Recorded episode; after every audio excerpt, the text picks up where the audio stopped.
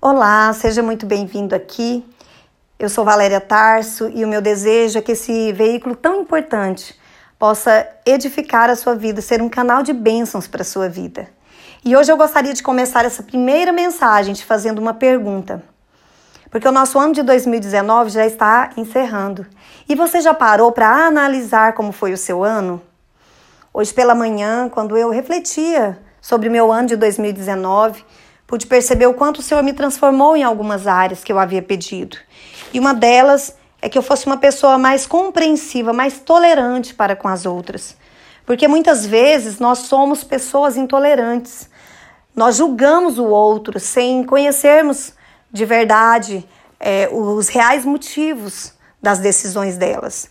Muitas vezes nós não conhecemos o contexto atual da vida daquela pessoa e nos tornamos até mesmo injustas para com elas.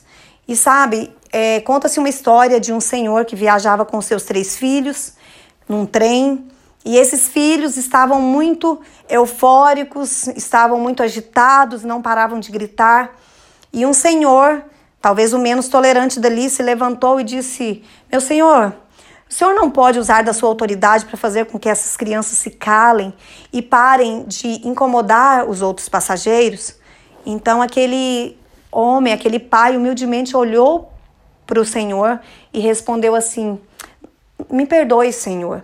De fato, eu não estou conseguindo conter os meus filhos. Eles acabaram de ter uma péssima notícia. Eles acabaram de perder a sua mãe e eles não estão conseguindo digerir essa notícia. Sabe, queridos, muitas vezes nós somos incompreensíveis, muitas vezes nós somos intolerantes. E a minha oração e meu desejo hoje é que o Senhor me dê um coração, te dê um coração cada dia mais parecido com Cristo. Cada dia mais parecido com o Mestre, porque Jesus, ele não julgava as pessoas e muito mais. Ele conhecia os defeitos, as debilidades das pessoas, mas ele não desistia delas por isso. Então, que o Senhor nos dê, nos faça ver as pessoas com os olhos dele, não com os nossos olhos, que muitas vezes julga, que muitas vezes aponta o dedo. Então, que o Senhor possa nos mudar nisso.